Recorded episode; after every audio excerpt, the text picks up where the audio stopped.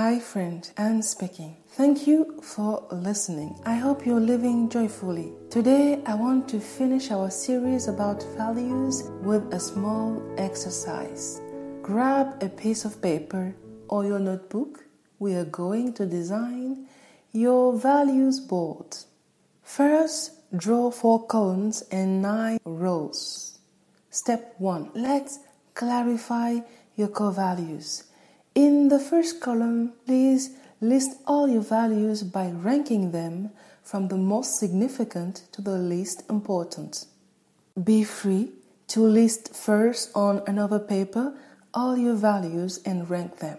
Keep your values short and simple, one to four words. For instance, caring, personal commitment, authenticity, loyalty, transparency, respect of nature. In the second column, scale each value from 1 to 10, 10 being the highest grade. How many values did you rate over 8 or 8? How would you feel if from now on you could simplify your life and abide only by these essential values to their fullest expression? You are going to invest massively in them. Invest time, energy, money, and focus. Could these values become your big wins in life? Underline with a color pen the values you want to keep.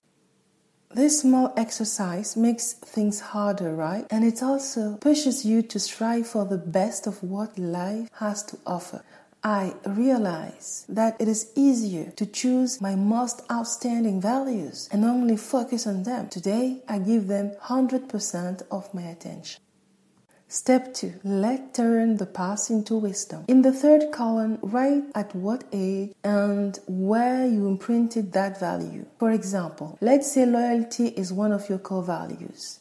In this column, write 13 for the age and family for the environment. Family is where you first pick the value and you were 13. Next, please answer each of the following questions in three short sentences how the value called loyalty has served and uplifted your life over the last three years.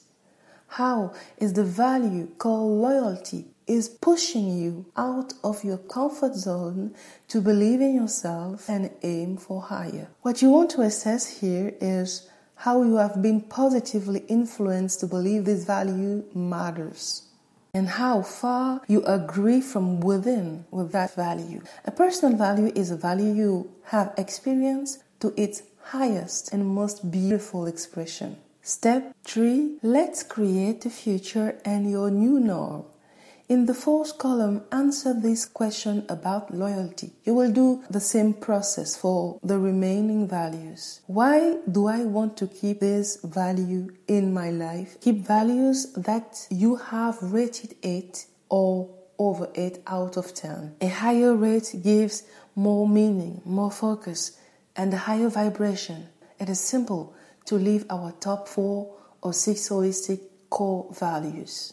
Therefore, you want to have no more than eight values so that you can live every value in every aspect of your life, from career and business to personal growth. Indeed, to avoid cognitive dissonance, we need to live our values for ourselves and in relation with others. For example, if you are a loyal person, it means that you also surround yourself with people who can show loyalty to you. It enriches your life and uplifts you. The main reason is also that you want others to do to you what you do to them. I call it balance, fluidity. You become a receiver as you are a giver. No duality, only harmony. There are books out there that advise us to rank up to seven values in every field of our life. I found them too complicated I want my values to become my habits, to become so natural that I don't need to think about them. My advice then is to select values that can match your wholeness will. Start with a handful of values to be able to recall them. The fewer your values, the more purposeful life you can design. I downsized my will to only eight aspects of feel instead of 12 or 10. For example, Instead of having four aspects named health, emotional well being, mental strength, personal growth, I just have one aspect titled wholeness. Because it is my purpose. Wherever I go, I carry my wholeness with me. It has become a daily reminder for me now. And I keep things simple because I want to find time to reshape one aspect in a week without feeling overwhelmed. Now, the same value can demand a different investment from one field to another. For example, simplicity is one of my values. I love to buy objects that can last 3 to 10 years. So, I have deliberately chosen to buy only a few objects. And the hidden reason is that having a lot of material possessions make me feel like I'm not free. I cannot move easily. Once you know your values, you just have one job left. How to make people feel that what you are doing and saying match their values too. As eternal being, we have nothing to lose.